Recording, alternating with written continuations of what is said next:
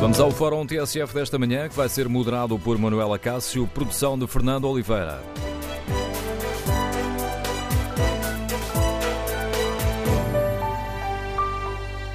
Bom dia. No Fórum TSF de hoje queremos ouvir a sua opinião sobre os alertas feitos pelo Presidente da República durante as comemorações do Dia de Portugal. Precisamos de mais seriedade e de mais ética na vida pública? Precisamos de acordar para os problemas do interior do país? Queremos ouvir a sua opinião. O número de telefone do Fórum é o 808-202-173. 808-202-173. Pode também participar no debate online, escrevendo a sua opinião sobre este tema no Facebook da TSF ou na página da TSF na internet. Perguntamos ainda, em tsf.pt, perguntamos ainda aos nossos ouvintes se uh, precisamos de acordar para os problemas do interior do país. É essa a pergunta do inquérito que fazemos. Os primeiros resultados eh, são claros: 89% dos ouvintes responde que sim. Queremos, no fórum, ouvir a sua opinião. E tendo em conta as palavras de Marcelo eh, sobre o facto de termos direito a um futuro melhor, queremos também ouvir a sua opinião sobre um outro assunto. Que causas nos devem unir enquanto comunidade? O que devemos mudar para podermos ter uma vida melhor? Queremos ouvir a sua opinião, seu testemunho. Recorde o número de telefone do Fórum 808-202-173. 808-202-173. Antes de escutarmos as primeiras opiniões e análises, vamos recordar algumas das palavras do Presidente da República que dão mote ao eh, Fórum TSF de hoje. Marcelo, nas comemorações de 10 de junho, pediu mais memória, exigência e ética. Não podemos, nem devemos omitir ou apagar os nossos fracassos coletivos, os nossos erros antigos ou novos. Não podemos nem devemos esquecer ou minimizar insatisfações, cansaços, indignações, impaciências, corrupções, falências da justiça, exigências constantes de maior seriedade e ética na vida pública. E depois deste diagnóstico, o Presidente da República defendeu que somos maiores do que os nossos erros. Ao menos no Dia de Portugal, admitamos também que somos do mais próximo ao mais distante de cada um dos cidadãos. Somos muito mais do que fragilidades ou erros. E é por sermos muito mais do que fragilidades e erros que tivemos e temos a nossa história de quase 900 anos, que tivemos e temos uma comunidade das mais inclusivas e coesas, apesar das suas desigualdades. Marcelo Rebelo de Sousa insistiu ainda na necessidade de acordarmos para os problemas dos portugueses esquecidos no interior. E a escolha de Porto Alegre, salientou o Presidente, é um sinal da importância dessa aposta uh, que não se pode ficar por uh, meras palavras da ocasião. Aqui virmos e aqui estarmos, em Porto Alegre, atentos os tempos recentes que apelaram à consciência de acordar mais cedo e mais fundo para os portugais demasiadas vezes esquecidos, assume o valor de um compromisso acrescido. Para com estas portuguesas e estes portugueses que resistem à distância física e política, que não renunciam a quererem ser cidadãos de primeira, tão de primeira como aqueles que nasceram, viveram e morreram nas metrópoles onde mais depressa têm a sua sede os poderes públicos. E o Presidente da República fez ainda a questão de traçar uma meta que, no fundo, é também um desafio para cada um de nós temos direito a um futuro melhor. Sermos cada vez mais uma comunidade de pertença, uma comunidade de inclusão, uma comunidade que permita a realização da felicidade de cada um e de cada um dos portugueses.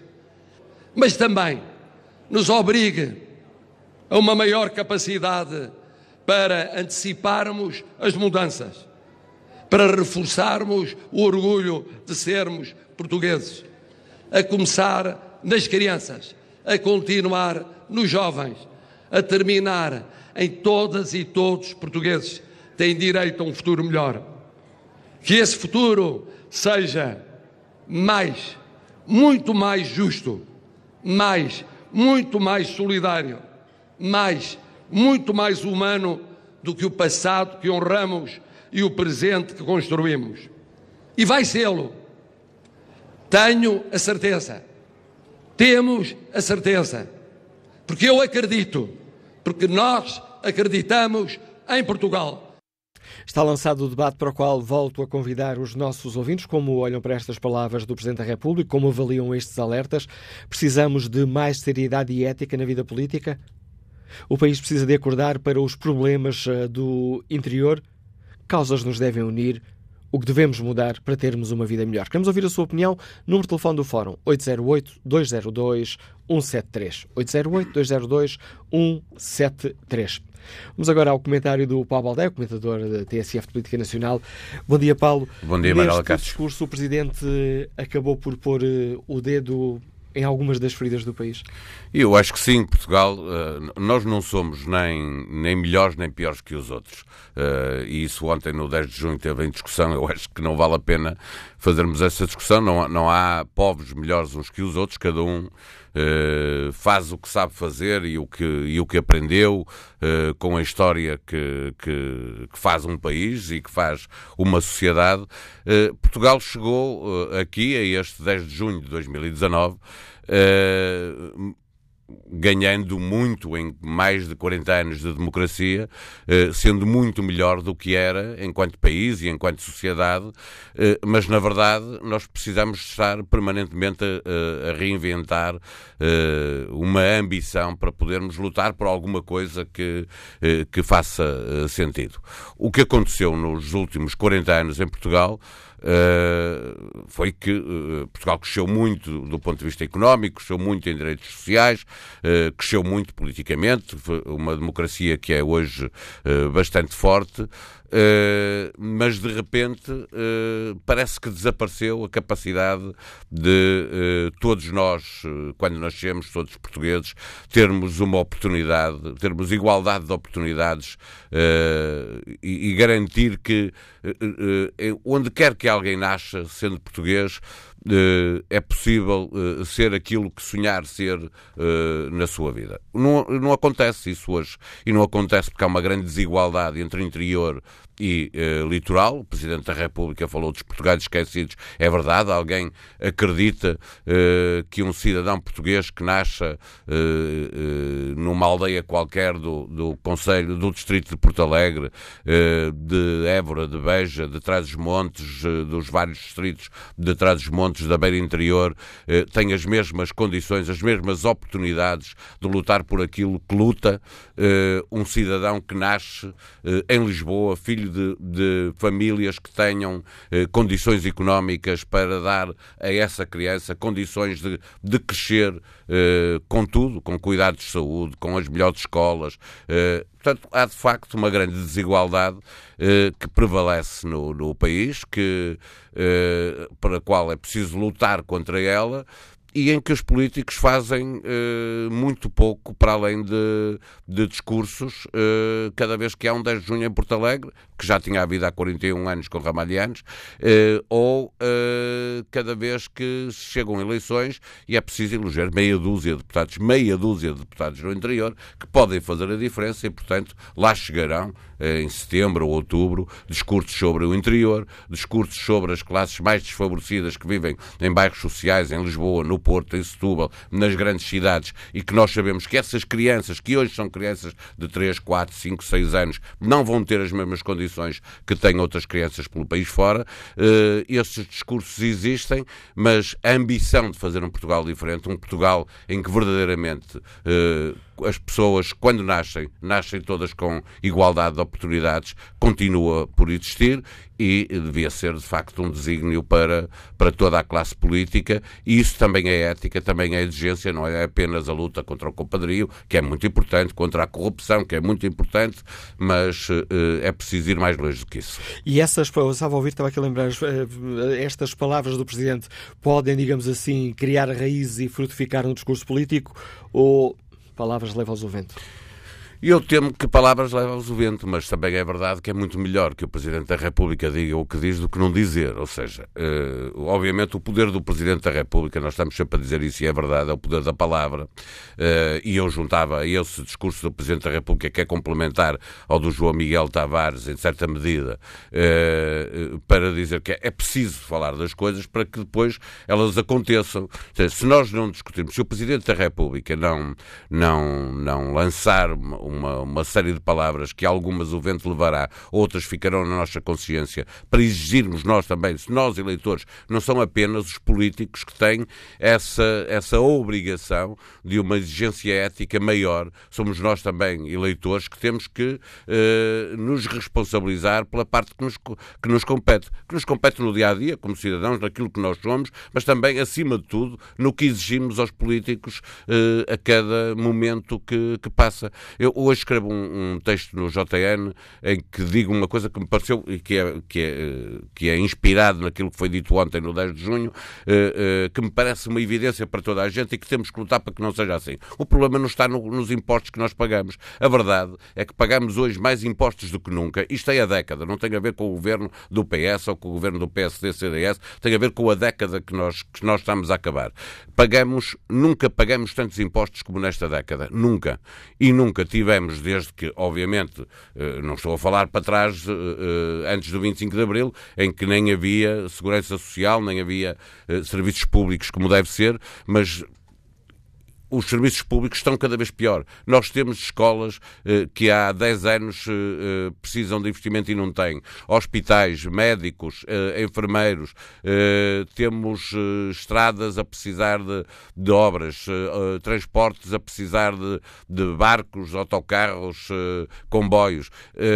se não somos capazes de juntar à luta contra a corrupção, contra o compadrio, essa necessidade de investimento público, público, para que os impostos que todos pagamos uh, sirvam para uh, melhores uh, serviços públicos a todos os níveis, então estamos a falhar como cidadãos. Temos mesmo que exigir que os políticos estejam mais atentos às necessidades que, o, o, que a sociedade como um todo tem e que às vezes os políticos esquecem, concentram-se muito onde estão os votos, aqui em Lisboa, no Porto, nas grandes cidades. Essa é uma questão interessante para o debate, porque o Presidente aponta um dedo claramente ao poder político, mas lança também um desafio a cada um de nós, quase que ultrapassa aquela dicotomia nós e eles e pede-nos para pensarmos em todos.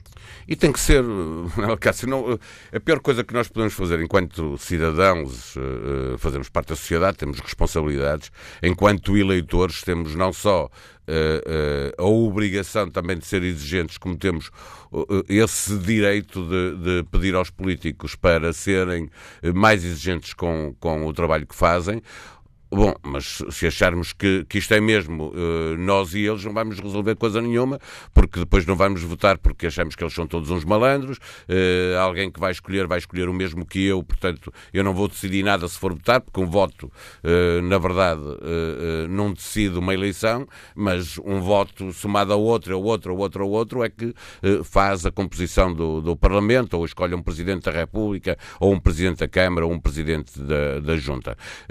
sem dúvida que não haverá uma classe política mais exigente eh, enquanto não houver um eleitorado mais exigente.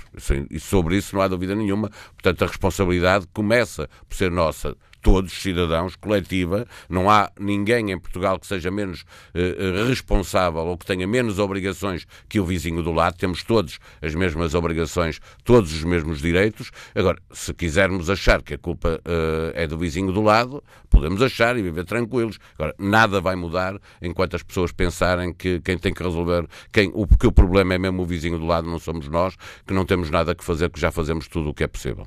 Com a análise do Pablo Odé, comentador de Política Nacional do TSF está relançado o debate para o qual convido os nossos ouvintes. Bom dia, Dinis Magalhães. Está reformado, liga-nos de Amarante. Qual é a sua opinião?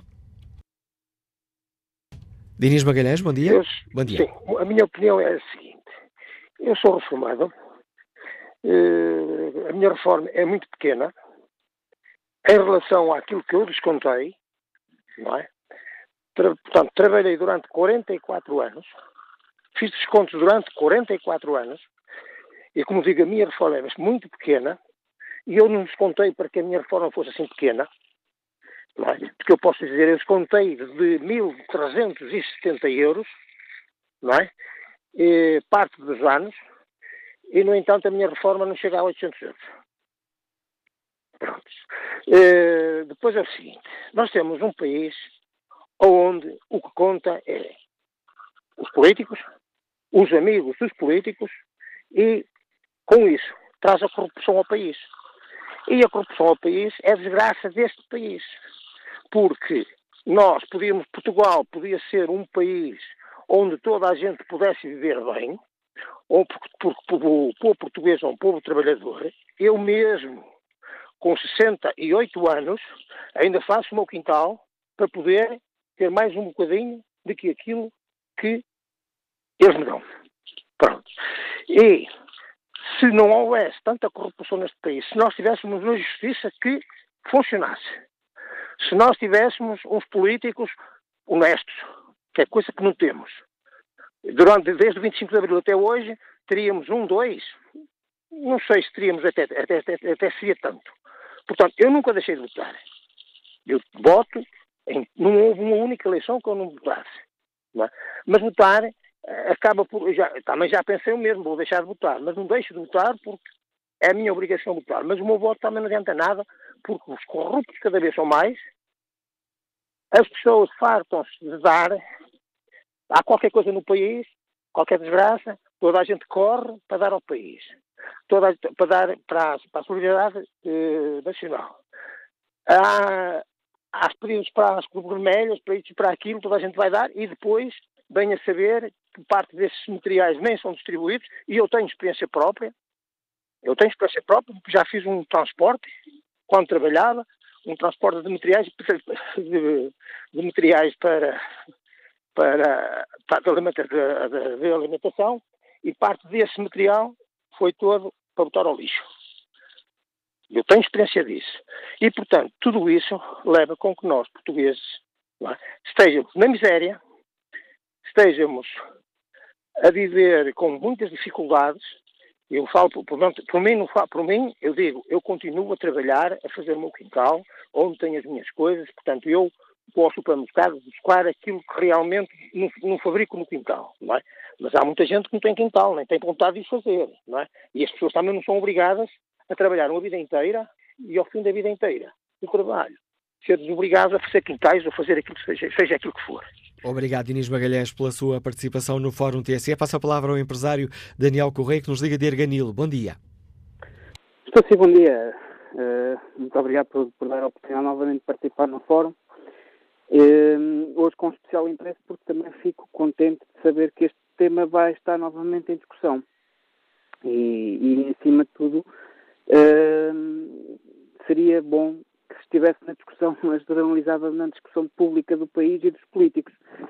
Eh, é um princípio, como é óbvio, é bom que, que a parte da comunicação social tente pressionar essa agenda, a agenda política na discussão daquilo que é as assimetrias do país e propriamente o próprio discurso do próprio Presidente da República, ehm, e que se identifique e que se comece a debater realmente o, o problema uh, com a convicção e o respeito que ele merece.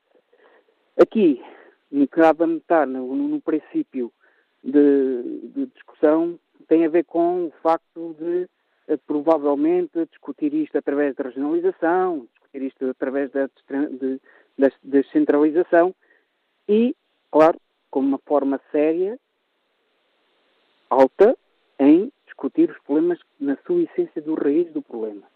E aqui eu quero acreditar que neste momento, a partir de agora, que o Fórum uh, com o seu contributo, possa, por si só, também uh, chegar à, à, à, Assembleia da República. Hoje também está um tema, um, uma discussão, uma medida sobre a questão da, da, da, da, da reforma das florestas, também muito polémico, por causa deste princípio uh, de acordo ou não acordo, não se sabe ainda ao certo, que é esta indefinição que também nos deixa um bocadinho perplexos, com, quanto à questão das esperanças de viver dentro do interior do país. Há avanços, há recuos e chegamos a um ponto que não percebemos de facto realmente como é que isto está a ser criado, como é que isto está a ser governado.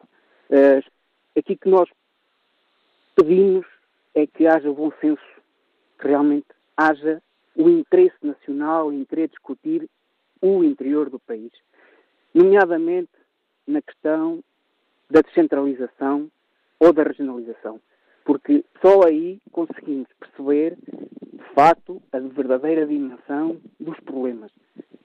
Com isto, quero dizer também que faz falta, muita falta, o conhecimento e informação.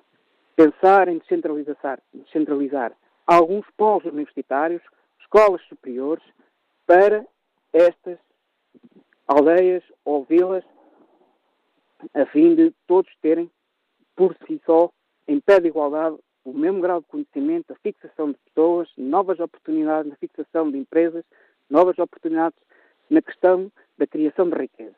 É aí que eu quero e parabéns ao Fórum por esse vosso tema muito obrigado. E obrigado, Daniel Correia, pela sua participação. Nós temos aqui uma passadeira para o próximo convidado do Fórum TSF, Almeida Henrique, Sr. Presidente da Câmara de Viseu. Bom dia, Sr. Presidente, bem-vindo ao Fórum uh, TSF.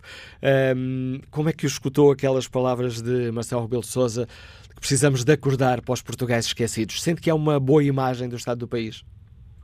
Antes de mais, bom dia, Manuela Cássio, e também eu, bom dia aos ouvintes da, da TSF. Eu acho que, que, esta, além do discurso do Presidente da República, há este simbolismo desta sessão do 10 de junho que é realizada em Porto Alegre.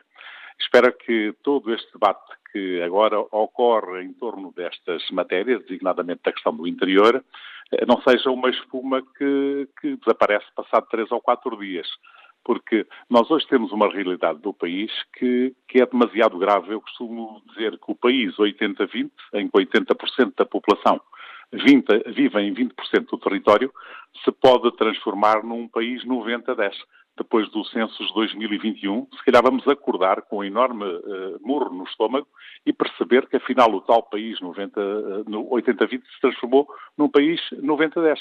E é preciso travar de uma vez por todas estas questões. Eu acho que se há algo que falhou nestes 45 anos do 25 de Abril é, é a lógica da coesão territorial, porque eh, 45 anos depois, com vários quadros comunitários de apoio, investiu-se de uma forma até harmoniosa pelo país.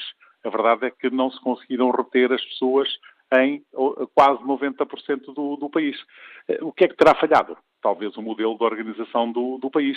O facto do interior ser um problema, a desertificação e o despovoamento ser um problema que se tem vindo a verificar e, até o momento, ter sido essencialmente discurso e não ação porque não basta construir infraestruturas, é preciso criar dinâmicas económicas. Se não criarmos dinâmicas económicas, como é que nós conseguimos fixar os jovens ou como é que podemos uh, induzir os jovens a regressarem à sua terra? Enfim, quem não tem emprego vai procurar uh, noutro local. E a verdade é que uh, o país está cada vez mais centralizado uh, no eixo que vai de Setúbal até Braga. E, portanto, é isso que é necessário esbater. E penso que o Sr. Presidente da República, ao falar nisso, e, e para além do Presidente da República, eu acho que o, que o discurso também do, do, João Miguel Tavares é, é muito incisivo, exatamente quando ele diz deem-nos alguma coisa em que acreditar. Ora, é preciso não há de credibilizar a classe política. Nós não somos todos corruptos, ao ponto de, uh, sistematicamente, os políticos serem visados como pessoas corruptas. Há pessoas que estão na política com sentido de serviço. Por outro lado, é, é, acreditar em alguma coisa é procurar acreditar num país que não seja tão assimétrico, porque quando se colocam as questões do país, por exemplo, onde é que a ICEP, que capta investimento para o interior, focalizou o seu interesse e a sua atuação no interior do país. Não se tem visto. A ICEP continua a localizar os investimentos que vêm para o país, essencialmente no litoral, que é mais fácil. Veja-se, por exemplo, a questão das infraestruturas que o país ainda precisa. Esta questão do IP3, a Estrada da Morte, que liga Viseu a Coimbra. Vem-se a perceber agora, com a reunião com as infraestruturas de Portugal, eh, que, na melhor das hipóteses, aquilo que nós vamos ter em 2021 é o projeto de construção ou de reabilitação do IP3 e que estas obras que vão ser feitas agora não são mais que um paliativo da normalização de pavimento e de sinalética. Ora, eh, ou há aqui mesmo um choque de investimento no interior do país para esbater e travar esta desertificação e este despovoamento, ou então qualquer dia não teremos mesmo, quer dizer, transformamos o, estes 90% do país numa, numa enorme coltada. E, portanto, eu quando ouço falar constantemente das questões do interior ou, ou, da, ou dos territórios de baixa densidade, vejo movimentos que se vão criando, eh, vejo dinâmicas, mas depois a ação na prática não se vê. Não se vê, por exemplo, uma, uma ação concreta de políticas que fixem pessoas. Já agora dou-lhe aqui uma nota que, que, talvez as pessoas já não se recordem. Eu sou um cidadão que veio de Moçambique e recordo perfeitamente que a seguir à descolonização uh, houve um grande fluxo, foi mais de um milhão de pessoas que foram uh, integradas no país. Por exemplo, se eu olhar para Viseu, o grande salto que Viseu dá do ponto de vista populacional, que acaba por eh, afetar positivamente o seu desenvolvimento económico, é a integração de um conjunto de retornados que na altura regressaram das colónias. Ora, eh, nós estamos a precisar de um segundo choque destes no, no, no interior do país.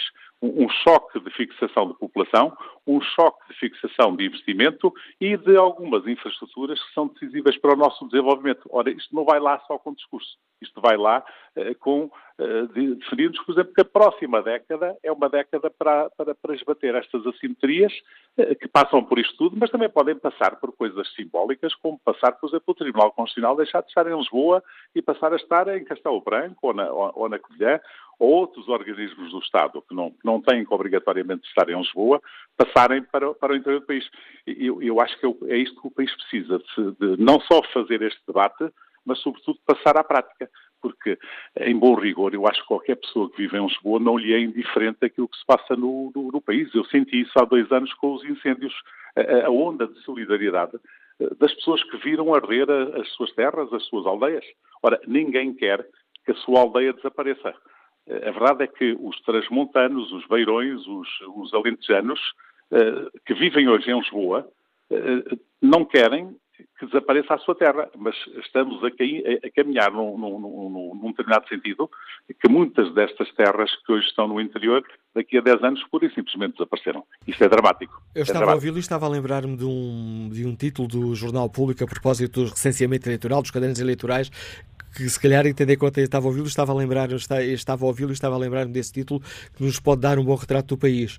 Lisboa e Porto podem roubar um deputado da Guarda e outra Viseu. Mas está, até isso é contraditório. Porquê é que se retira o deputado? É, é, essa é das tais questões que aritmeticamente é assim, mas eu acho que fazia mais sentido manter esses deputados exatamente para fazer, para que a representação destes territórios não diminuísse. São qualquer dia nós temos os, os deputados todos centralizados no, no, no, litoral. Obviamente que há eleições de quatro em quatro anos, é preciso ganhar eleições. Ora, cada vez mais as políticas vão estar centradas nos locais onde estão os eleitores. Ora, cada vez mais essas assimetrias vão ser eh, eh, cavadas. Eu acho que até essas alterações deveriam ser feitas. Eu, eu sou um defensor de que devem existir uh, círculos uninominais de proximidade. De... Nós temos que saber quem é que nos representa na Assembleia da República. E acho que os círculos uninominais deviam ser instituídos. Mas para além de sabermos quem é que nos representa, eu acho que diminuir a representatividade destes territórios é cavar ainda mais o fosso deles face, face ao litoral. E é, é, são essas reflexões que, que, é preciso fazer e, para além das reflexões, passar exatamente à prática. Eu acho que o grande debate destas eleições legislativas deviam ser exatamente como travar o despovoamento do país. Acho que esse devia ser o grande mote de debate para as próximas eleições. Fica este desafio. Agradeço ao Presidente da Câmara de Viseu, Almeida Henriques, o importante contributo que trouxe também ao debate que hoje fazemos no Fórum TSF e que tem como ponto de partida as palavras eh, do Presidente da República no discurso do 10 de junho. Lanço o convite aos nossos ouvintes como avaliou os alertas que foram deixados pelo Presidente. O país precisa de acordar para os problemas do interior. É preciso, como eh, disse Marcelo, um compromisso uh, com as pessoas que vivem no interior? Precisamos de mais seriedade, de mais ética na vida pública, como disse o Presidente. Que causas nos devem unir? O que é urgente mudar para podermos ter um futuro melhor? Queremos ouvir a sua opinião. Número de telefone do Fórum 808-202-173. 808-202-173. Bom dia, Ricardo Serdora. Está reformado. Liga-nos do Eiras. Qual é a sua opinião? Bom dia, Dr. Manuel Cássio. Mais uma vez, obrigado por uh, me ter aceito. Oh, oh doutor Manuel Cássio, eu ouvi ontem um dos melhores discursos uh, dos últimos, da, da, última década, ou de duas décadas, que foi o do seu colega e jornalista. O João Miguel Tavares. Do João Miguel Tavares. E eu revejo-me a 100% em tudo o que ele disse. As minhas origens são parecidas com as dele, apesar de ser de Baião, num sítio totalmente diferente, mas o, o, percurso de vida é mais ou menos o, o que ele escreveu, e na realidade eu sinto-me muito, muito, muito triste pelo povo português que temos não entender e pelos políticos fazerem do povo que têm, que é, dos, é o melhor povo do mundo, uh, fazer deles ignorantes. Uh, às vezes falam para as pessoas, porque parece que as pessoas uh, são enganadas, e, as, e algumas gostam de ser enganadas, eu só entendo assim. Porque como é que é possível nós termos os políticos, salvaguardo alguns, como é evidente. Agora, na maior parte dos casos Dr. Manuel Duarte, é uma tristeza o nosso panorama político. Os políticos, eles são profissionais políticos. Nunca, a maior parte deles que está na Assembleia da República, julgo eu, que nunca trabalhou, nunca criou um emprego. De maneira que falam para as pessoas, enganam as pessoas. Essa história dos transportes públicos é um horror. E depois eh, vêm dizer que fizeram descontos. Pois fizeram, e fizeram bem a muita gente. Mas isso chegou ou veio prejudicar ainda mais as pessoas que agora parece que estamos na Índia, é preciso empurrar as pessoas para dentro das carruagens. Não, doutor Manuel Duarte, isso não é assim. E o, e o, e o interior, eu conheço bem o interior, eu ainda trabalho com, ainda, ainda estou numa empresa a fazer algum uh, trabalho com câmaras e conheço tanto o interior norte como o sul, como o, o, o Alentejo. E dá-me pena ver as regiões da maneira que estão eh, autoestradas sem carros, onde eu passo e, e, vou sozinho durante meia hora sem ver um carro. É uma tristeza. E porquê? Porque os senhores políticos, a ICEP e outros países, e eu conheço a ICEP também estive lá em reuniões quando tinha a minha empresa, a ICEP o que é que faz para colocar empresas no interior, para captar investimento para o interior? Zero. A única coisa que eh, onde há investimento é em Lisboa e no Porto, que é onde estão os senhores políticos que vêm das Jotinhas e que seguem a carreira política. Trabalhar não, isso trabalhar uh, mais devagar. E depois então se puserem a arranjarem um lugarzinho na Europa, que maravilha. E depois de eu ver, e tenho que dizer isto porque está encravado e eu, eu, eu digo aquilo que sim, depois de eu ver, o candidato do Partido Socialista que ganhou as eleições europeias, por amor de Deus, as pessoas têm memória curta. Não digo mais nada, Dr. Manuel Duarte. Muito obrigado por me ter dado a opinião de Ricardo Sardor. Respeito o debate online, Ana Ju escreve, eu sou do interior e dói ver o abandono e o desprezo dos governos. Só nos atos eleitorais é que acordam e isso está errado. Acordem os políticos, pede Ana. Fernando Cleto escreve que as palavras do Presidente são de grande utilidade, mas se fossem ouvidas. Ainda me lembro da promessa da casa que herdeu e que fez a um senhor que infelizmente já não está entre nós. Logo, continua Fernando Cleto, logo ou tem uma outra forma mais enérgica ou não passa de palavras de circunstância para o momento. Recordo por exemplo, uma justiça que seja lenta deixa de ser justiça. Bom dia, Miguel Nuno, é administrativo, ligando-nos de Espinho. Qual é a sua opinião?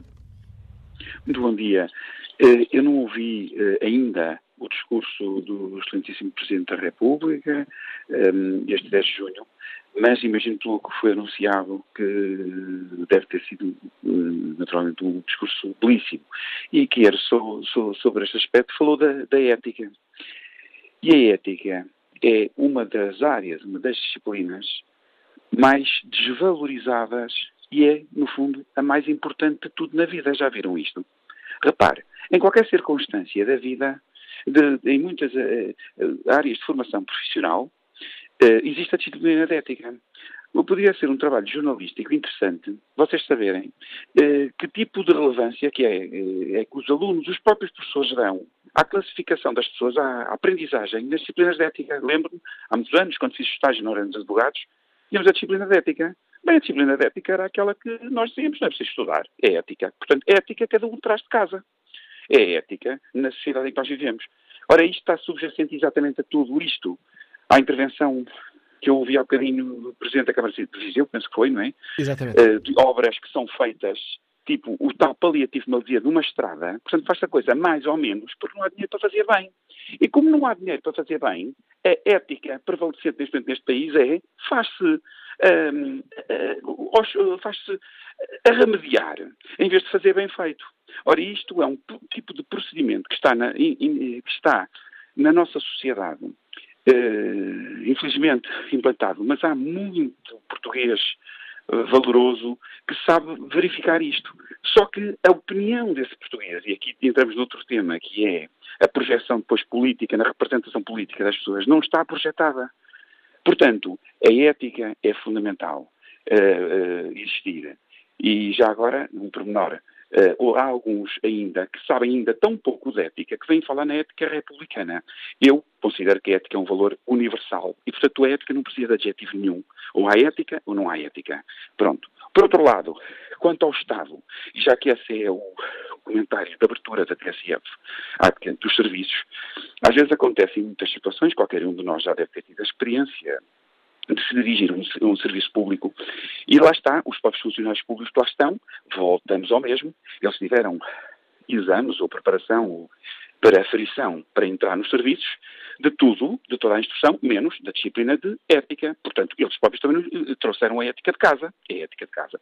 E, portanto, quando muitas vezes nós estamos a dirigir, muitas vezes verificamos determinadas formas de estar, de atendimento, que têm a ver com uma questão de educação, não é de instrução, é de ética, e onde se verifica que muitos conflitos poderiam ser evitados. Bem, portanto, não há aqui nenhum paternalismo de dar a quem quer que seja uma ética assim ou assado. Existem regras importantes. Portanto, olha, eh, tantos temas que poderia, ou tantos, tantos caminhos que poderia eh, seguir esta minha intervenção, foi por aqui.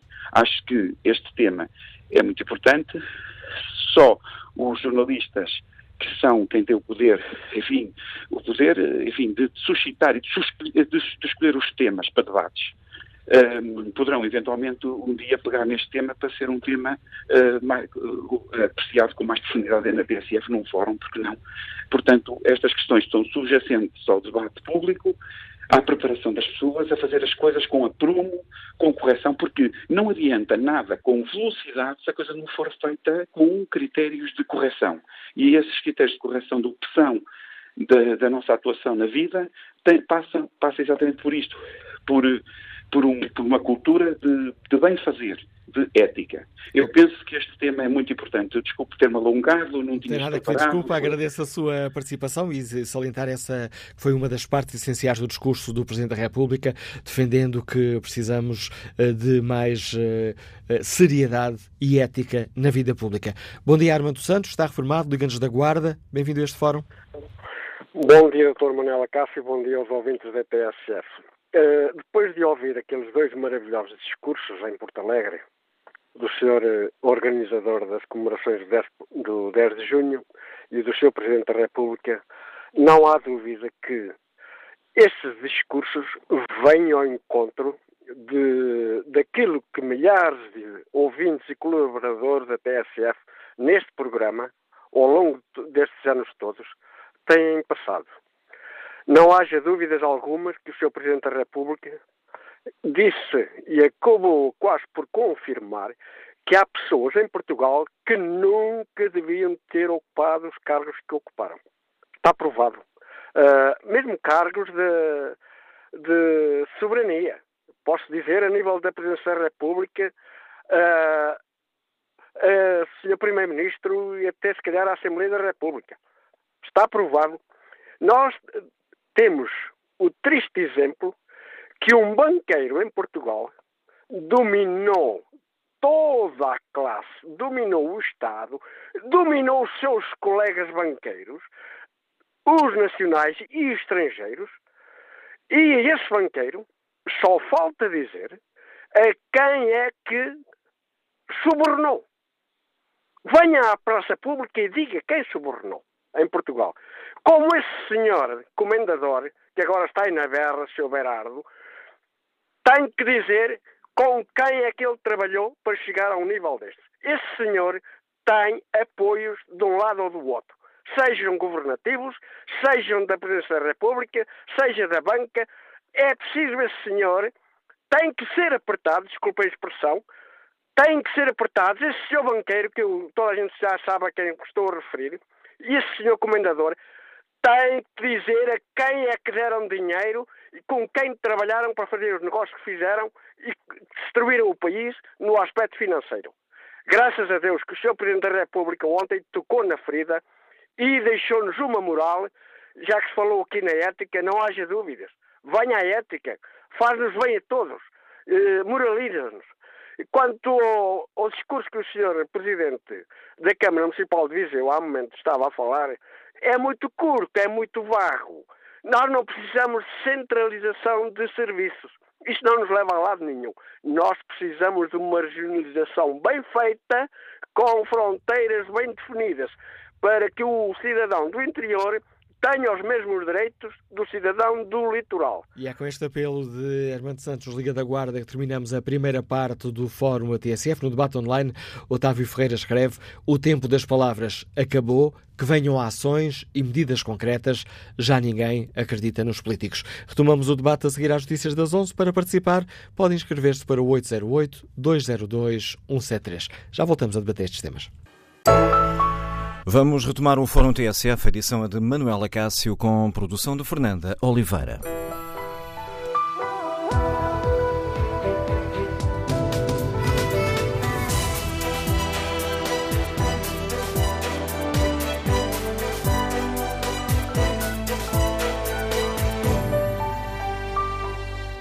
No Fórum TSF de hoje debatemos alertas feitos eh, pelo Presidente Marcelo nas comemorações do 10 de junho. Perguntamos aos nossos ouvintes como avaliam estes alertas. Precisamos de mais seriedade e ética na vida pública? Precisamos de acordar para os problemas do interior eh, do país? Que opinião têm os nossos ouvintes? Na página da TSF na internet, no inquérito que fazemos, escolhemos um destes alertas, perguntamos aos nossos ouvintes se uh, precisamos de acordar para os problemas do interior do país. 94% dos ouvintes responde sim. E retomamos este debate com o contributo do professor João Paulo Batalha, o Presidente da Associação Cívica Transparência e Integridade.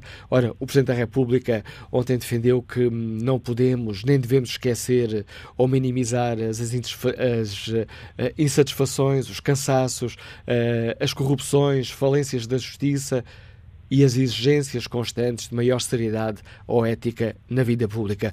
Bom dia, professor João Paulo Batalha. Que importância atribui a estas palavras do Presidente? Bom dia, em primeiro lugar. Uh, são, são recados, digamos assim, que vão sendo uh, repetidos, ehm, mas que tardam em traduzir-se em políticas públicas uh, e ehm, em prioridades políticas da parte dos governos, dos vários parlamentos e também dos vários presidentes da República. E, e, e, refletem um entendimento que tem sido consensual do papel do Presidente como alguém que vai fazendo esses avisos, esses recados, que muitas vezes depois até precisam de ser interpretados por especialistas em linguagem presidencial, porque não sempre, nem sempre são muito uh, diretos, que no caso dos discursos de ontem uh, chocam até com uma mensagem semelhante, mas dada com bastante mais clareza e frontalidade de, pelo próprio Presidente da, da, Comissão Organizadora, João Miguel Tavares. E, portanto, nota que estas questões estão a tornar-se cada vez mais urgentes, porque a resolução destes problemas de corrupção, de mau funcionamento das instituições políticas, de menorização do próprio Parlamento, eh, não têm sido resolvidas e, e portanto, quando, quando, não são resolvidas, eh, vão, vão se agravando e é isso que eh, cada vez mais pessoas vêm sentindo e também por isso, enfim, deixam de votar, deixam de participar politicamente, alarga-se este, este fosso que foi focado ontem pelo João Miguel Tavares entre nós, os cidadãos, e eles, os políticos, que é uma coisa perigosa porque dá depois a todo tipo de populismos. E, portanto, é fundamental não só que estes avisos sejam escutados, mas que eles se traduzam em ação política eh, por parte do Parlamento, por parte do Governo, eh, mas também acho que caberia ao Presidente da República um, colocar uma agenda de reformas mais específica em cima da mesa, não para ser ele, obviamente, a, liderar essas reformas, mas para se traduzir um, em discussão política concreta eh, muitas destas eh, ansiedades acumuladas. Têm sido apelos eh, sucessivos que têm aqui o Poder Executivo tem feito, permitam-me aqui a expressão, orelhas mocas. Sim, o Poder Executivo, portanto, os governos, mas também o, o, Parlamento, ou seja, e às vezes nós não distinguimos bem entre o Parlamento e o Governo, e às vezes é difícil porque o Parlamento, que devia ser a casa de representação eh, das várias eh, tendências da opinião política dos portugueses acaba por ser muitas vezes caixas de ressonância dos próprios governos. Eh, aliás, mesmo nesta legislatura em que tivemos um governo minoritário com o apoio de outros partidos à esquerda, não se vê propriamente essa prevalência do Parlamento, ou seja, muito daquilo que também é de discussão entre o PS e os seus parceiros de coligação ou acordo de governo faz nas sedes dos partidos e não no Parlamento, e, portanto a Assembleia da República vai se tornando uma casa relativamente esvaziada, um, na qual os portugueses não se revêem, e, como não se revêem nela, também têm cada vez menos vontade de votar uh, para compô-la, e, e, por isso uh, nós vamos assistindo a uma espécie de definhamento das nossas instituições políticas. Uh, e, portanto, nós precisamos, de facto, de governos que transformem estas preocupações, nomeadamente de combate à corrupção e de exigência de ética, em ação, mas precisamos também de um Parlamento que seja mais atuante eh, não só na criação de leis, mas na fiscalização eh, do governo e em ser uma central de discussão pública sobre estas questões. Eh, e exatamente no final da semana passada vimos chegar ao fim um, um longo e atribulado processo de legislação sobre reforço de transparência e aquilo que se revê é que tirando algumas audições que depois muitas vezes deram pistas que não se traduziram nas propostas.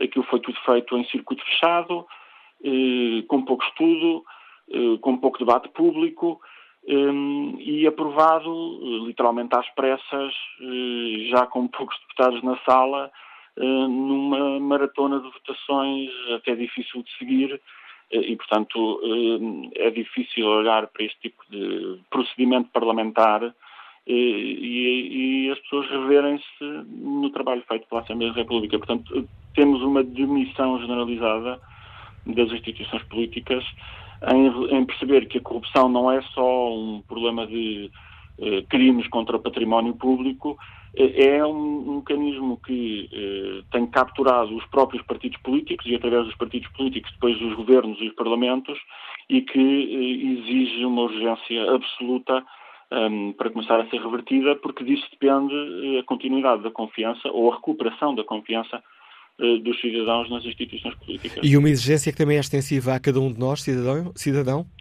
Uh, sim, exatamente, uh, para fazermos, porventura, também o que é difícil, porque nós temos visto que os cidadãos vão olhando para esta desconfiança crescente eh, vão sentindo essa desconfiança crescente e demitem-se da sua própria participação política e deixam de votar, deixam de querer saber, vão procurando zonas de conforto dentro dos seus círculos de família e amigos. O João Miguel Tavares também viu isso ontem. Eh, mas o mau funcionamento da democracia não pode ser uma razão para nós, como cidadãos, fazermos menos, tem que ser eh, uma razão para fazermos mais, ou seja, para nos envolvermos mais, para estarmos mais atentos na fiscalização eh, dos poderes públicos, eh, desde logo até a nível local e municipal, e, para eh, não nos conformarmos e procurarmos reforçar a nossa própria participação, porque sem a liderança cívica também não teremos liderança política para reverter este estado de coisas. Obrigado, professor João Paulo Batalha. A análise do Presidente da Associação Cívica Transparência e Integridade, olhando aqui, sobretudo, esta parte da intervenção do Presidente da República, onde defendia a necessidade de termos mais exigência, termos mais ética e seriedade na vida pública. Bom dia, Jorge Silva, empresário de Ganos Lisboa. Qual é a sua opinião? Jorge Silva? Já Tudo estou. Bom, bom dia, Jorge bom? Silva. Estamos a ouvi-lo no Fórum TSF. Sim, muito bom dia, peço desculpa. Um, em, em, relação ao, ao, assunto em análise, eu, portanto, estamos a falar do discurso do, do Sr. Presidente da República e, e, do, e, dos temas que ele levantou. Eu vi o, o ouvi o discurso de, de Marcelo Rebelo Sousa assim na diagonal, mas fiquei com as ideias uh, principais. Eu, eu, obviamente, concordo com aquilo que ele disse, portanto, e com o alerta que ele lançou. Realmente, uh, a seriedade e a ética na política são essenciais e, ao mesmo tempo, uh, as assimetrias têm que ser combatidas e elas são latentes e são cada vez maiores no nosso país. Agora, eu também ouvi o outro discurso do João Miguel Tavares, que assim encantou-me, porque eu penso até que foi o, o, o, discurso mais brilhante que eu vi no dia 10 de junho de todas as pessoas que são convidadas para, para fazerem esse, esse discurso no dia, no dia de Portugal. E porquê? Porque realmente ele ali toca, toca na ferida, em várias feridas, não é? Porque, por exemplo, nós agora estávamos a falar, eu ouvi agora a intervenção do, do anterior participante, da, da questão da, da, da, seriedade, da participação dos portugueses, porque isto faz lembrar um pouco a história do ovo e da galinha. Porque realmente quem escolhe os políticos são os portugueses, quando vão votar. E votam, portanto, digamos que, em última análise, o poder está no, nas nossas mãos. Só que o que acontece é que nós, quando votamos, temos que escolher por quem aparece para ser eleito e as pessoas que são eleitas depois de lá estarem realmente não, não na minha perspectiva e, e se calhar na perspectiva de muitos portugueses, não executa as funções que, que, que devia executar da forma mais correta. E por isso nós estamos constantemente a ser bombardeados com notícias de, de corrupção, de amiguismos, de, de, de, ajudas, de toma lá da cá. Portanto, e nós sabemos que isto é, um, é, é o dia a dia da, da, nossa sociedade. E, portanto, é nosso dever realmente uh, reclamar e, e tentar uh, valer dos nossos direitos e mudar as coisas, mas não podemos pôr no mesmo patamar quem está no poder e quem não está. Porque realmente quem está no poder tem acesso a, a, a, a, tudo, ou seja, pode mudar coisas, pode alterar situações, e o que nós vemos é que isso não acontece, e o que acontece é para pior. E realmente nesse discurso, João Miguel Tavares fala e bem que uh, a maioria dos portugueses que vai trabalhar uh, no seu carro, na caminhonete ou no comboio e paga os impostos e, e, e, depois começa a ver todos os dias, todas as semanas, todos os meses este tipo de notícias. E cada vez mais os políticos distanciados das pessoas que os elegem. E o que é que acontece? Acontece o que aconteceu nas últimas europeias, em que a abstenção foi incrivelmente grande, quase 70%. E mesmo assim, eu acho que nas próximas legislativas, a continuar como as coisas estão, a abstenção vai ser também enorme. Portanto, era muito importante que os políticos metessem a mão na consciência. Claro que neste caso estamos a falar dos que estão lá agora, mas os que estiveram antes também se calhar não fizeram muito melhor, e pensassem por que razão é que hoje em dia, se nós falamos com o comum dos cidadãos portugueses, eles pouco querem saber da política.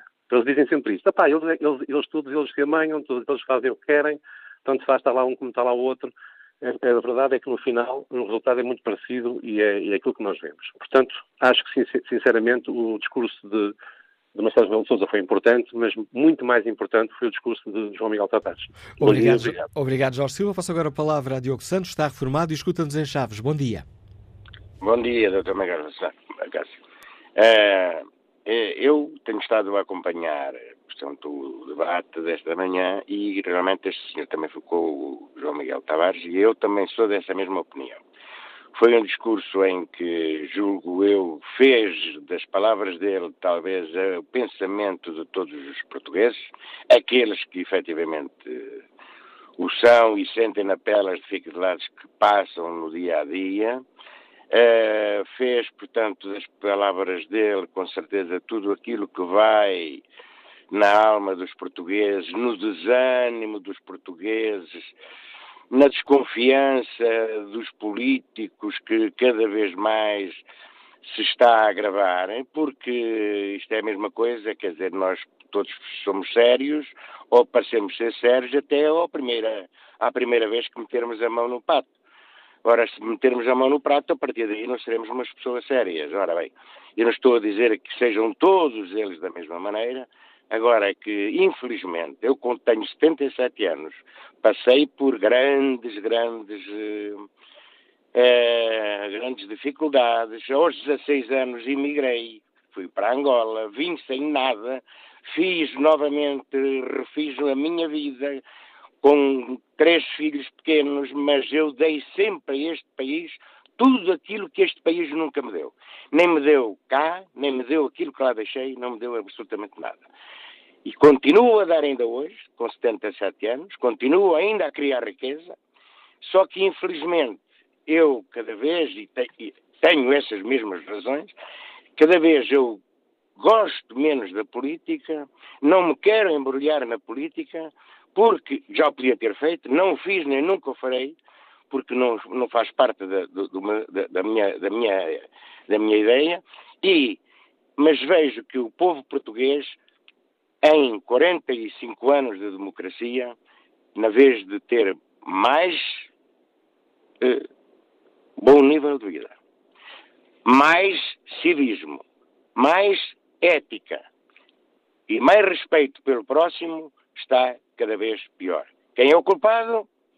São aqueles que nos governam, somos nós também aqueles que os opomos, mas uh, Dr. Miguel Cássio, uh, eu, sinceramente, este país, conforme nós estamos, conforme nós queremos, sempre só olhar para o nosso umbigo, não vai a lado nenhum. Eu tenho esperança que esta nova juventude, aonde eu já incluo, portanto, estes meninos que ainda não têm vícios, que ainda não estão ligados a partidos, em que para eles a política é ainda posta de lado, porque não têm, não têm ou não foram uh, instruídos para, para irem para a política e só porque querem trabalhar e querem criar riqueza, essa juventude será talvez aquela que nos venha auxiliar para que os velhinhos que eu conheço aqui no, no nosso Portugal, em que eu viajo muito, e esses velhinhos tenham um fim de vida a que têm direito e não serem só os políticos e as famílias dos políticos, os amigos dos políticos, a poderem vangloriar-se de que têm tudo e não pagam nada e nós pagamos tudo e nada temos. Muito obrigado, bom dia. Obrigado, Diogo Santos. Vamos agora ao encontro a Dr. Jânio Fonseca, o Presidente da Caritas. Muito bom dia, bem-vindo a este fórum. Analisamos aqui o discurso do Presidente da República no 10 de junho e gostava de ouvir precisamente sobre uma parte da intervenção do Presidente, já na parte final. O Presidente desafiou-nos para sermos cada vez mais uma comunidade de pertença e de inclusão, eh, para que tenhamos um futuro mais justo, mais solidário e humano. Estas são palavras uh, importantes, Dr. Agenda Fonseca? Bom dia. Eh, sem dúvida, e eu acho que estão no cerne do tal país desenvolvido, uh, do tal país que não uh, coloca ninguém à margem, que, que defende o bem-estar de todos e procura o bem comum.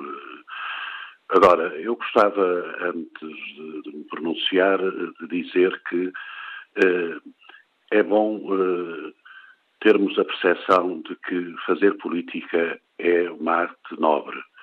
Não podemos, de maneira nenhuma, eh, desanimar, desacreditar desta capacidade de pôr, que, que, alguns têm de pôr os seus talentos ao serviço de todos, só porque outros eh, não o fazem e procuram estes lugares para interesses próprios ou corporativos.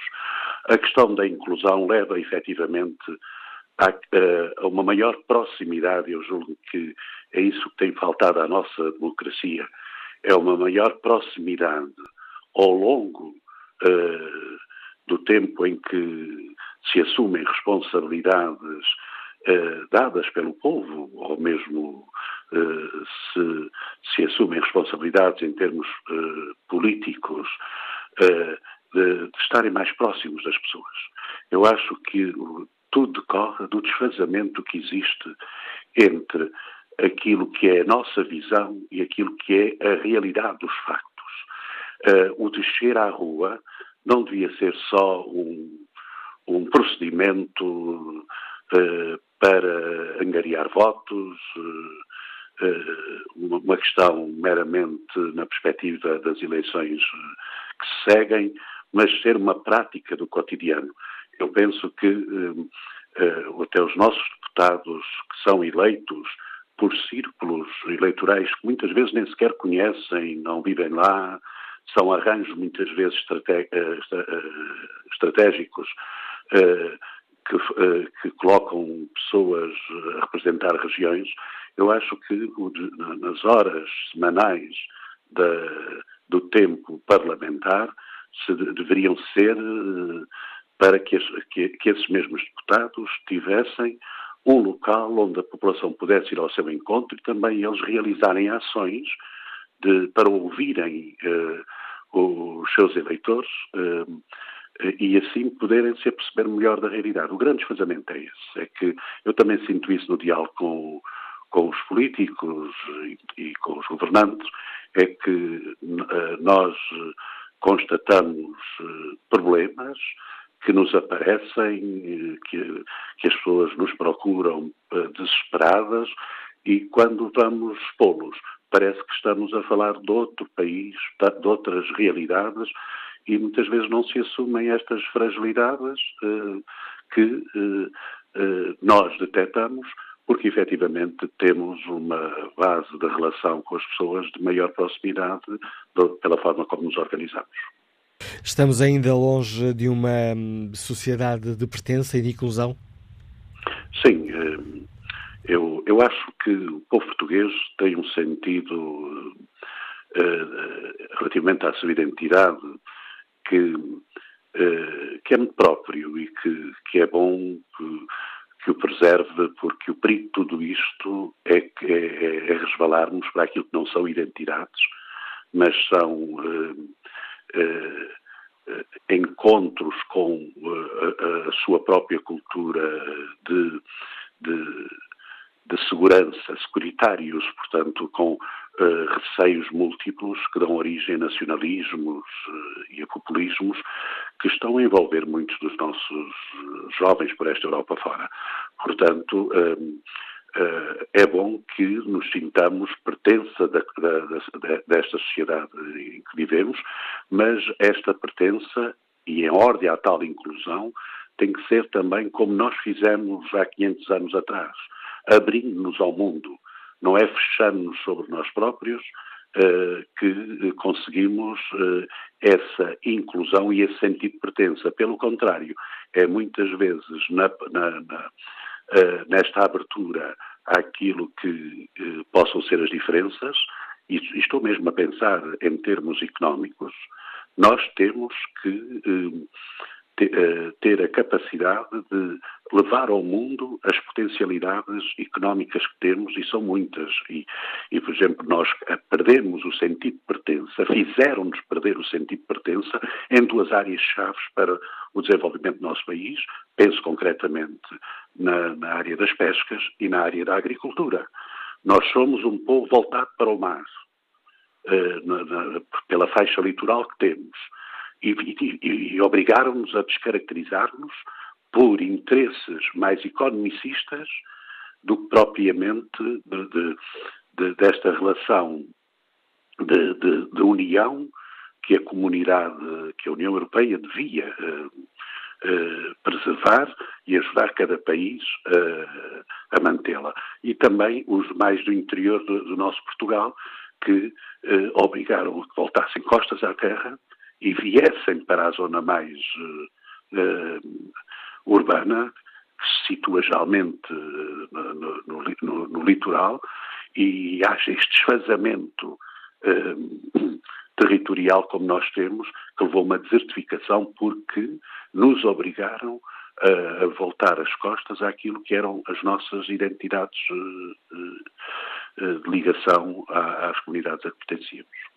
Agradeço as reflexões do Presidente da Caritas Portuguesa, Eugênio da Fonseca, a marcarem também uh, hoje aqui o Fórum TSF. Vamos agora ao encontro uh, do investigador Ricardo Brito, investigador da área das Ciências Sociais e Humanas, nos Liga de Azeitão. Bom dia.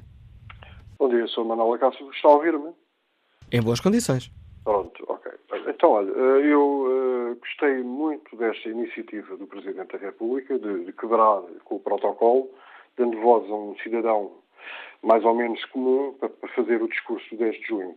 Eu acho que o João Miguel Tavares esteve à altura da, da responsabilidade, falando em nome de, de, todos nós, com um discurso muito sério, muito, muito objetivo uh, e genuíno, quiçá uh, inconveniente para as elites, mas representativo do sentimento que, que a maioria de, dos portugueses sente hoje face à, face à elitização da sociedade, à imobilidade social, face à desigualdade de oportunidades para as crianças, face à, à promiscuidade das elites políticas e financeiras, face à incapacidade da justiça perante a alta corrupção, face à incompetência dos políticos para, para servirem bem os portugueses e face à cobardia dos governantes que nunca sabem nada, nunca, nunca veem nada, não assumem qualquer responsabilidade perante o descalabro financeiro e social que Portugal tem vivido nos últimos anos, na, na sequência do, do, buraco gigantesco aberto na nossa economia com o tombo da banca, que, que, que tem, que tem secado grande parte de, de, da nossa energia coletiva e da nossa vitalidade enquanto nação. Quanto ao discurso do Presidente da República, é, é de uma sinceridade e de uma simplicidade uh, impressionante. O professor Marcelo é mesmo a voz do, dos portugueses e não é, não é, nunca é insensível ao sentir dos portugueses. O que eu sinto é um presidente preocupado em elevar a nação, em, em erguer o povo português e até sinto uma certa angústia na, na, sua voz, na sua mensagem, um clamor por um Portugal melhor, mas ao mesmo tempo um homem frustrado, eh, algo impotente face à vergonha que sente pela, pela corrupção das elites. Portanto, é um exemplo para todos nós, nomeadamente para as nossas elites, que deviam pôr os olhos neste homem que se esforça por, por ser luz no meio de tanta obscuridade e de tanta, tanta corrupção e de tanta falta de ética. E eu acredito muito na boa vontade para, para fazer bem e, ao Presidente da República e agradeço-lhe muito por essa postura leal e solidária. E repara, eu não sou da área, não sou da área da área política do, do professor Marcelo Rebelo de Sousa. Uh, mas, por outro lado, também entendo uh, a frustração do Presidente da República face ao, ao, à força dos compadrios, de, de, à força da corrupção, ao tráfico de influências e ao, ao poder perverso das, das nomenclaturas e do dinheiro. Mas, mas eu apreciei especialmente uh, da mensagem dos oradores a defesa que fizeram de uma nova escala de valores para, para um Portugal diferente, assente no mérito, na integridade, na, na justiça e na humanidade, para contrariar esta, esta realidade prevalecente da, da futilidade, da idolatria, onde se olha muito mais para, para, para o estatuto social e para o nome das pessoas do que para o seu real valor humano. Mas, por outro lado, a boa vontade do Presidente da República uh, pode muito pouco se não tiver o país todo a acompanhá-lo. E os portugueses têm que começar a ser muito mais exigentes, primeiro com eles próprios, depois com as elites, com os políticos, com os banqueiros, com, com os jornalistas. Já chega daquela imagem do povo sereno e paciente, porque tudo aquilo que se tem passado à frente dos nossos olhos, ao nível da corrupção e da falta de ética, das elites ter como resposta coletiva a passividade habitual dos portugueses, isso já não pode ter nenhuma virtude. Eu não estou aqui a defender nenhuma, nada que seja violento, mas esta exigência tem que existir da nossa parte. Eu tenho, por outro lado, eu também lamento muito, mas eu tenho a certeza que, que daqui a uma semana uh, muito pouca gente se vai lembrar deste discurso, deste discurso de ontem, porque umas notícias sobre o Benfica e tudo se tudo se esfuma e tudo se esquece. E é pena, porque, porque a mensagem que ontem passou, eu, eu julgo que é mesmo a única solução que o país tem para, para vingar com sucesso. E eu, por mim, sinto-me completamente identificado e representado com o que, que, os oradores disseram. Eu sinto que sempre tive, tive valor, que adoro o meu país, que adorava poder contribuir para, para um futuro melhor para, para os meus filhos e para os filhos dos outros, poder ajudar os meus pais na, na sua velhice mas nunca tive real oportunidade para, para, para, para, para, para servir o meu país com o valor que eu, que eu sei que tenho e que a maioria dos portugueses também terá esta, esta, esta percepção, este sentimento. E é só isto que quero deixar hoje aqui. Obrigado, Ricardo Brito. A opinião de testemunho deste nosso ouvinte, investigador na área das ciências sociais e humanas. No debate online, Alexandre Marques escreve: os políticos têm de ter mais ética, mais seriedade nós, cidadãos, temos de ser mais exigentes, mais participativos. E depois acrescenta Alexandre Marques, eu pessoalmente dou o meu contributo pelo interior do país, uh, passeando sempre que posso as minhas férias no interior do nosso país, que é lindo. Bom dia, professor José Gil. Obrigado por ter aceitado o nosso convite para participar neste debate. Gostou de ouvir o Presidente da República dizer que não podemos nem devemos omitir ou apagar os nossos fracassos ou erros coletivos? Claro, claro, isso eh, toda, toda a pessoa do bom senso uh, concorda e apoia palavras como essas. Porque às vezes a nossa Agora, tentativa é tirar o lixo para debaixo do tapete. Pois é, e, e eu, te, eu temo que o discurso do Presidente da República, com tudo que tinha de bom e de bem intencionado, uh, seja um discurso, afinal, eh, muito longe da, de, de, do nosso, da nossa realidade. Uh, isto parece-me que foi um discurso uh, sobre o ideal de ser português. É, no fundo, um discurso do afeto de ser português e dirigido a todos os portugueses. Bem, isto, sabe, repito, com tudo o que ele tem de bom, há qualquer coisa que me parece que não colhe. É que este, este, isto parece quase um discurso de crise.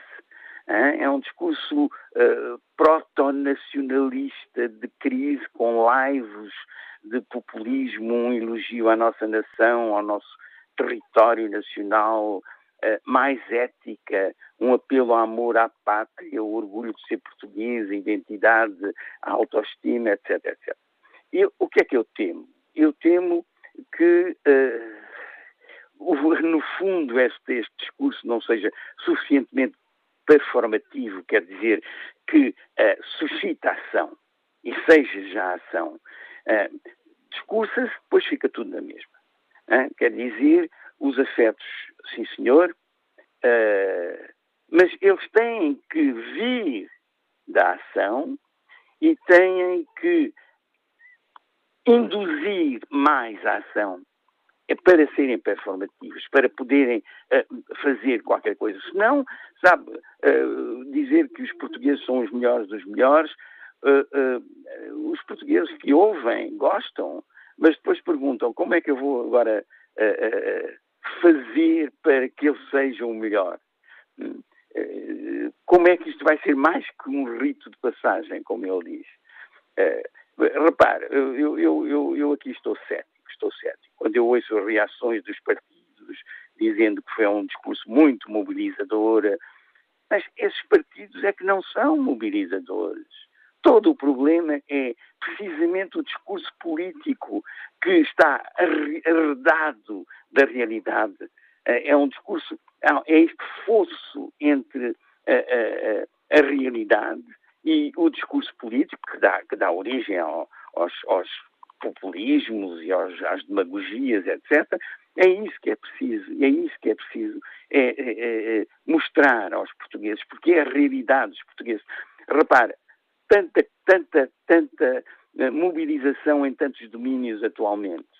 Hum, Diz-se que este discurso foi um, uma espécie de resposta aos, às crises que estão a, a eclodir, o inquérito à Caixa Geral, o, o João Brado, casos de corrupção autárquica, etc, etc. Bom, mas e se nós virmos nesses casos precisamente um melhor funcionamento das instituições democráticas que são as nossas? Enfim, a justiça está enfim, as pessoas estão a interessar-se a, a, não deixar, a, não, a querer não deixar passar. Isto é uma aprendizagem que nós estamos a fazer, não é, não é uma crise. Bom, com tudo isto, o que é que eu posso dizer? Posso dizer simplesmente que, sim senhor, por um lado não posso não aprovar e uh, contentar, mas por outro lado, uh, isto, uh, falar no ideal, talvez nós precisemos agora muito mais de precisamente um outro tipo de realidade, que é a nossa portuguesa, que é a nossa, o que é a nossa comunidade, finalmente. Uh, bom, é tudo o que eu tenho para dizer, sabe? Este, o Presidente fez aqui eu, quase uma, aqui uma, apresentou-nos aqui quase os dois polos, não podemos esquecer o nosso passado, e eu quase que apostava que o Presidente lê com atenção o seu, o seu ensaio Portugal hoje o medo de existir, mas depois diz somos muito mais do que as nossas fragilidades e erros. Esta é também uma parte importante deste discurso? É certamente uma parte importante, mas sabe, uma outra parte que falta é que, uh, uh, ou por outra, essa parte implica, de que falou o Presidente, implica que nós conhecemos já as nossas fragilidades e, e, os nossos erros. Ora, não conhecemos. Há toda uma a prova que não conhecemos, é o, veja o que se está a passar na banca e os inquéritos à banca, etc, etc. Nós não conhecemos nada, é preciso que nós conheçamos uh, tudo isso. Uh, portanto, os nossos erros e os nossas, as nossas fragilidades, nós não, não os conhecemos. E temos que sondar e explorar isso tudo. E, ao mesmo tempo, dar-nos a força, realmente, como já acho que vários uh, dos seus auditores disseram, uma participação, ele apela à participação. Uh, ele não tem os meios, possivelmente, para, para, não tem, claro, para uh, suscitar essa participação. Mas aqui há um trabalho imenso a fazer e que está a ser cada vez mais escondido, não é?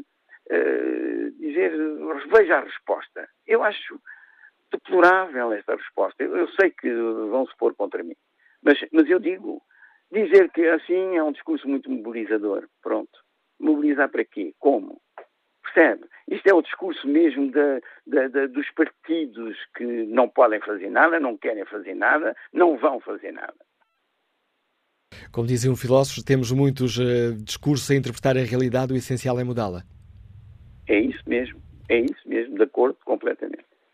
Professor José Gil, muito obrigado também pelo, pelo, importante desafio que nos deixa aqui para refletirmos uh, sobre o discurso do Presidente da República uh, no discurso do 10 de junho.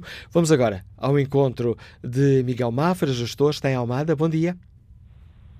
Bom dia, Manela Cássio. Bom dia aos ouvintes. Um, só uma nota muito rápida para dar os sentidos pésamos relativamente ao Ruben Carvalho. De facto, era uma, apesar de ser uma pessoa direita, e ele de esquerda, mas era uma pessoa admirável que eu gostava de ouvir e, e respeitava muito a sua cultura e a forma como se expressava.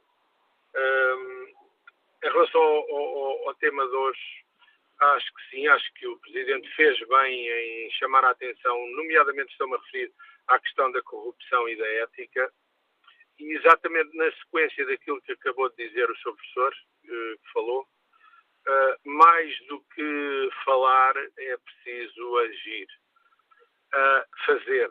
E, o fazer passa pelo trabalho e tratamento que tem que ter a corrupção e a falta de ética. Eu, eu, trabalho numa indústria, na indústria farmacêutica, e já alvo tentativas de corrupção várias vezes, as quais recusei sempre eh, algumas delas até as denunciei e posso dizer que já tive dois diretores gerais que acabaram por ser despedidos por corrupção. Eh, um deles até foi julgado. em empresas diferentes e em, períodos diferentes. Porquê é que eu digo isto? Porque o facto da pessoa se deixar corromper ou não corromper tem a ver com a educação e com a sua própria forma de, de encarar a corrupção. Uh, portanto, é uma coisa que vem do berço.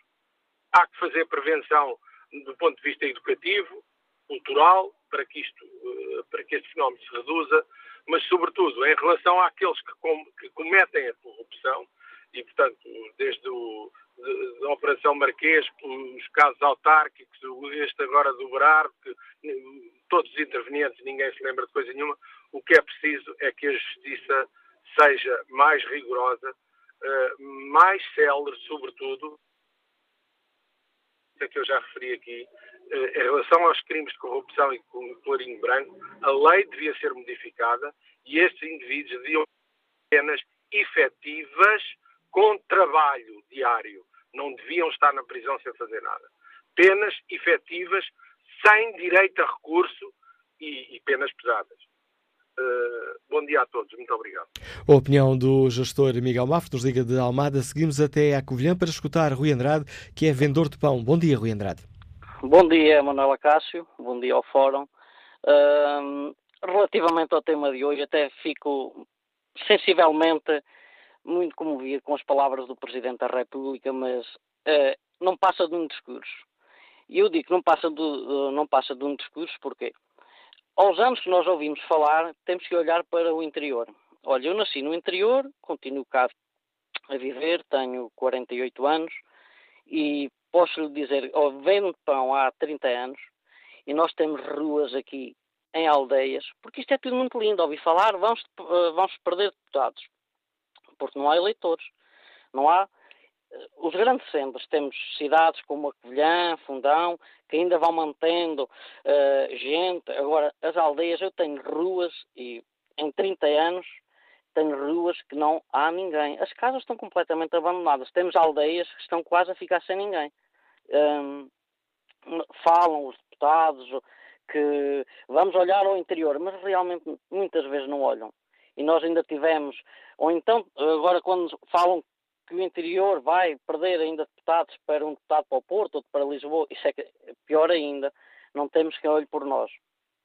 Nós tivemos aqui há uns anos uh, nos, nos governos, um beirão que não nos esqueceu, foi o António Guterres, que olhou para a Covilhã, uh, em que deu-nos aqui uh, o Centro Hospitalar da Cova da Beira, a Faculdade de Medicina da Beira Interior, o regadio da Cova da Beira, porque era alguém que era de cá, sabia o que era preciso cá.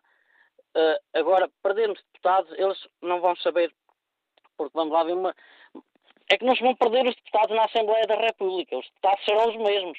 Quem ganha é o Porto, Lisboa, os grandes centros. O interior é que vai perdê-los, o que está mal. Agora, quando estas medidas que eles podem dizer que vamos olhar para o interior já vem muito tarde, penso eu, porque nós, nós daqui a 20, 20 anos, 30 anos, nós agora temos aqui aldeias que têm uh, pessoas de 50, 60 anos, essas pessoas de 60 anos, daqui a 20, 30 anos, já cá não estão, e não há ninguém para cá ficar. Não há ninguém para cá ficar. E como é que nós vamos combater isso? Não estou a ver, não estou a ver. Não se criaram medidas há anos atrás para combater esta desertificação. As pessoas, algumas que abandonaram, tudo bem, porque abandonaram, uh, mas não se criaram pessoas cá, não, se, não nasceram, não se criaram. Agora, nós atualmente uh, chegamos a ter o problema de ter empresas que têm carência de de, mão de obra. Não há, também não temos mão de obra, tem que mandar. Agora, temos aqui eh, várias, aliás, temos investimentos querem uh, avançar e não avançam porque não vão ter mão de obra. Não há, nós não temos pessoas nas aldeias, nas aldeias, nas cidades também haverá um pouco menos, mas estas medidas já de certeza absoluta que vêm muito tardias. E eu acho muito lindo quando falam na Assembleia da República, o interior não tem, não tem, mas eles realmente falam por falar. Venham ver, venham ao terreno ver estas terras, não tem ninguém. Nós daqui a amanhã não sei o que vai ser do interior, porque não há, não, é uma coisa que eu digo assim, como é que é possível? Há 20 anos, há 30 anos, eu passava nesta rua, nós tínhamos dois, três carros a distribuir pão, nós hoje temos um que faz esse serviço e passamos de uma rua ao, do fundo ao cimo e vemos casas abandonadas. Como é que é possível? E vamos continuar, porque falam, falam, falam, mas se não tivermos realmente alguém conheça mesmo os problemas, porque isso não é dizer, falar, não, venham conhecer, venham cá conhecer, vejam como é que é a situação. Obrigado ao Fórum, um bom dia. Muito obrigado pela sua participação, Rui Andrade. Vamos agora ao encontro do empresário Rui Neiva Correia, que nos liga de Lisboa. Bom dia. Bom dia. Queria começar por dizer que é um gosto ouvir o Sr. Professor Gil e a sua lucidez. Eh, tenho participado várias vezes depois dele e, e toldam-se nas palavras de ouvir. É realmente magnífico. Com respeito ao discurso do Sr. Presidente da República, que eu ouvi com muito agrado, eu que até nem sou republicano, uh, gostava de dizer várias coisas muito rapidamente. Primeiro, como disse o Sr. G. Gil, é muito bom que estes discursos sejam bonitos, fazem as festas bonitas e comovem as pessoas, mas depois uh, não podem ir para baixo do tapete. Ou seja, ontem a festa foi em Porto Alegre, hoje desarmaram-se as barracas, acabou-se a festa e os discursos desfeiram-se pelos campos. Não pode ser. O Sr. Presidente da República fala muito bem, eh, é uma pessoa que todos admiramos pela sua proximidade, mas quando fala que não podemos eh, esquecer as corrupções, os erros, também não, a resposta não é sempre, nem pode ser, eh, temos que apurar, temos que apurar, porque não apuramos nada sobre as armas que desapareceram de tanques, porque não apuramos nada sobre os incêndios de, do, do, ano passado e de há dois anos, porque continuamos sempre sem apurar nada. E só temos que apurar, realmente não chega. Em relação à ética, na política que realmente faz muita falta. Eu presumo que a ética política seja diferente da ética uh, do cidadão comum, que, que, teve, que foi educado na, na, educação e na ética. Porque só assim é que se percebe que os, políticos que temos hoje, da esquerda para a direita e de cima para baixo, aceitem determinado tipo de coisas, aceitem candidatar determinado tipo de candidatos, aceitem uh, uh, desculpar e tapar o sol com a peneira de determinados erros. Vemos hoje não sei quantos autarcas presos, vemos hoje não sei quantos uh, políticos que tentaram influenciar a banca, tentaram influenciar os negócios, tentaram influenciar, etc, etc. Portanto, eu creio, e disse isto já alguma vez aqui, que enquanto uh, os ciclos nominais não permitirem que, a, que pessoas de qualidade, profissionais de qualidade, gente com ética, com educação, com responsabilidade e com interesse em, em, em, interesse em ajudar o país a sair do buraco em que a ética republicana ou política ou social ou de arte de regra dos políticos que temos hoje se tem, nos tem colocado, nós nunca mais vamos chegar lá. É preciso permitir que pessoas com sangue apartidário, porque a ética dos partidos é diferente da ética do, do cidadão comum, entrem sem vícios e, e, sem ter que defender cores políticas na política portuguesa. Obrigado, Rineva Correia. Peço desculpa por interromper nesta já fase final da sua intervenção. Estou quase, quase a terminar e tenho também já largos minutos em espera Isabel Potier, fundadora e presidente da Ordem dos Cidadãos, Sou de Lisboa. Bom dia. Bom dia, obrigada pela oportunidade. Eu estou na rua, portanto vou ser rápida por causa dos ruídos e tudo mais, mas a propósito da ética na política, eu acho que não é só a questão da ética na política, e, e ela não existe enquanto os políticos não sentirem que estão numa missão de servir a comunidade e de servir os interesses do país e não os interesses individuais, mas por outro lado, acho que uh, as próprias. Uh, uh, a resposta das instituições ao cidadão, seja no poder local, seja nas escolas, seja nos ministérios, tem que ser célere e tem que ser um, equitativa em relação àquilo que eles fazem ao cidadão. E nós vemos isso em relação às questões agora, como foi da, da uh, autoridade tributária, que foi para a rua naquele despautério, e vemos isso em relação às pessoas que não, não, não recebem os subsídios de funerais e outros porque a Segurança Social não funciona e não há hum, responsabilidades efetivas, ninguém é punido por isso imediatamente e as pessoas às vezes desesperam e ficam ali. Muitas delas não sabemos o que é que lhes acontece na vida, não é? E, e no poder local fala-se em regionalização. Como é que se pode falar em regionalização com estes exemplos e com o caciquismo em todo o lado. Nós vemos que a própria Procuradoria, onde eu já estive a, a pedir sensibilização para estes temas da equidade com o cidadão, não sabia o que era o CPA, o Código de Procedimento Administrativo, e que há prazos para responder ao cidadão e que isso tem que ser efetivo e real. É a nossa bandeira também. Nas escolas tivemos a sensibilizar, mas que nos deixaram, porque barram-nos muito as entradas, eh, para as eleições europeias, os alunos, nas vésperas das eleições europeias, não sabiam quantos partidos concorriam. E é com esta alerta de Isabel Poté que eu peço também desculpa por uh, interromper. Chegamos ao fim deste Fórum TSF, onde analisámos alertas do Presidente da República no 10 de junho.